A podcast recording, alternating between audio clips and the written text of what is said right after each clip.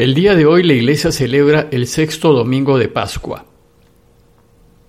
Y siendo domingo retomamos el ciclo de las lecturas dominicales. Ya hemos caminado gran parte del tiempo pascual y ahora nos encaminamos hacia su final, la gran celebración de Pentecostés. Por eso el texto que la iglesia nos propone para nuestra meditación el día de hoy es el de Juan 14, 15 al 21. Se los leo. En aquel tiempo dijo Jesús a sus discípulos, Si ustedes me aman, guardarán mis mandamientos. Yo le pediré al Padre que les dé otro defensor que esté siempre con ustedes, el Espíritu de la verdad. El mundo no puede recibirlo porque no lo ve ni lo conoce. Ustedes en cambio lo conocen porque vive con ustedes y está con ustedes. No los dejaré huérfanos, volveré Dentro de poco el mundo no me verá, pero ustedes me verán y vivirán, porque yo sigo viviendo. Entonces sabrán que yo estoy con mi Padre y ustedes conmigo y yo con ustedes.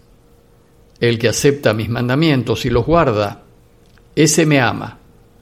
Al que me ama, lo amará mi Padre y yo también lo amaré y me revelaré a él.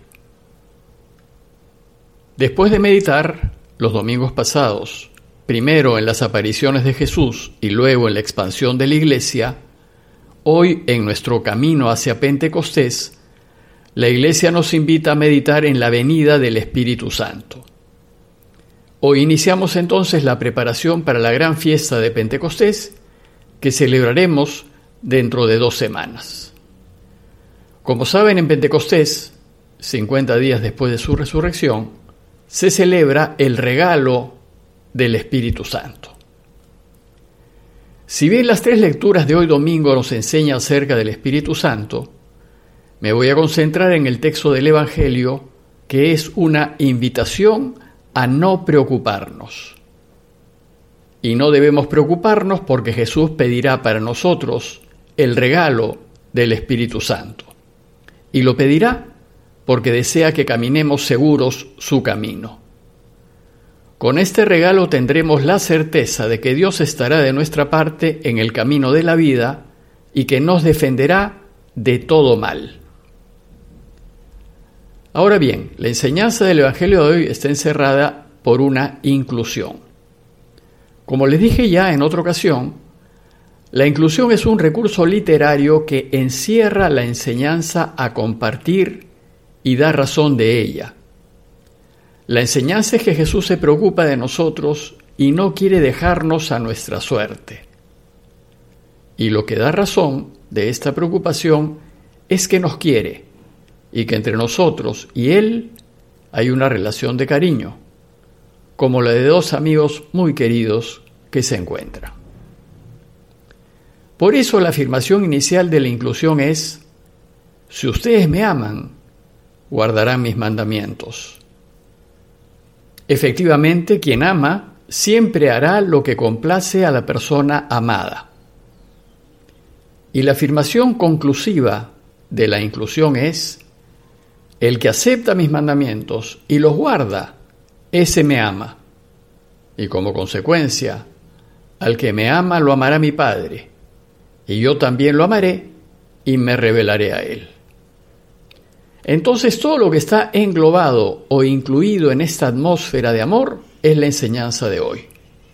Y esta tiene dos partes, que son las consecuencias del hecho de que nos quiere. En la primera parte Jesús nos enseña que nos enviará al Espíritu Santo. Y en la segunda parte nos enseña que nunca nos dejará. Veamos la primera parte en donde Jesús anuncia que pedirá al Padre el envío del Espíritu Santo. Dice el texto, yo le pediré al Padre que les dé otro defensor que esté siempre con ustedes. El texto griego dice, yo le pediré al Padre que les dé otro paráclito. Paráclito, en castellano, significa varias cosas.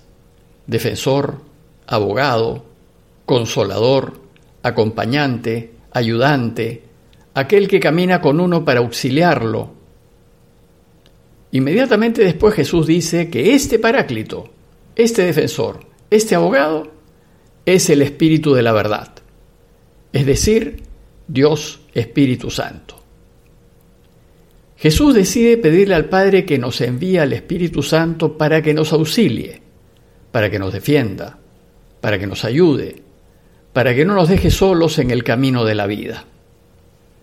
Y como Dios es verdad, nuestra defensa, que la hace el Espíritu de verdad, será siempre con la verdad. Y la verdad siempre gana. Pero ¿por qué necesitamos un defensor? ¿Por qué necesitamos a alguien que abogue por nosotros? Resulta que Jesús está preocupado por sus discípulos. A él lo van a matar y ellos se van a quedar desamparados. ¿Y qué pasará con ellos? Jesús se preocupa porque los que son del mundo se abalanzarán sobre ellos para destrozarlos.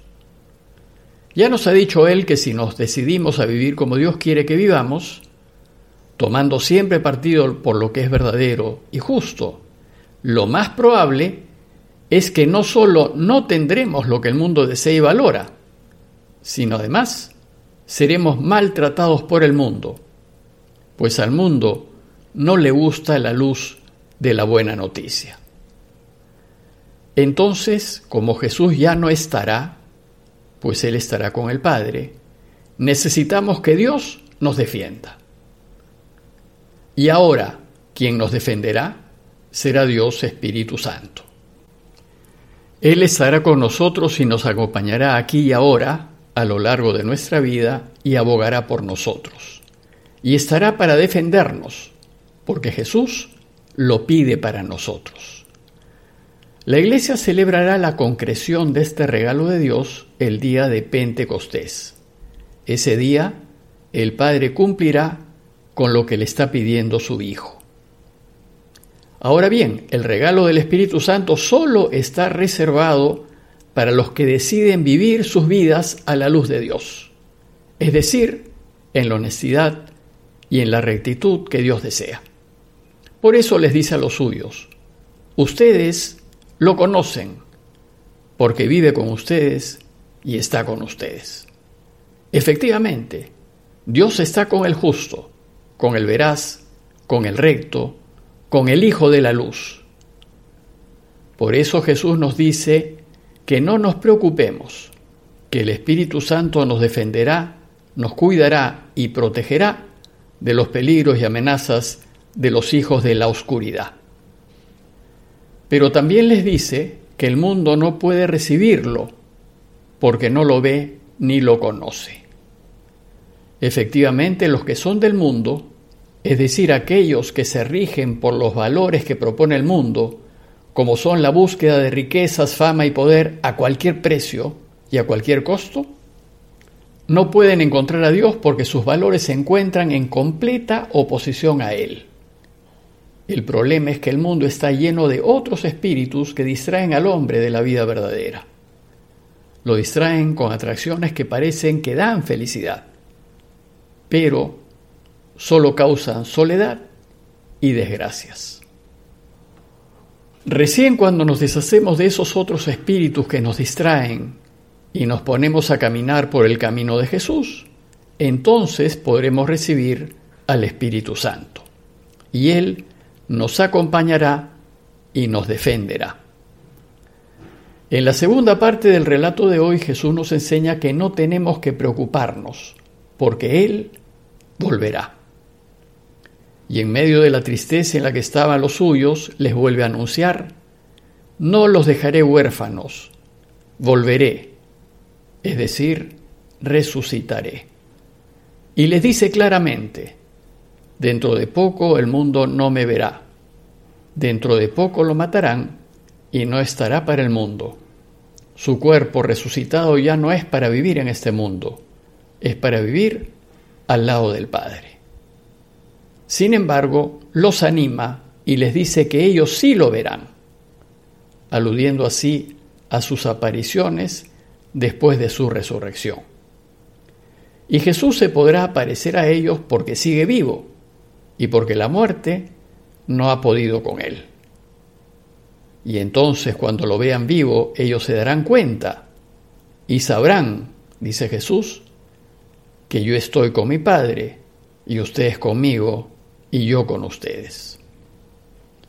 Será por tanto necesario que ellos tengan la experiencia del resucitado para que finalmente crean.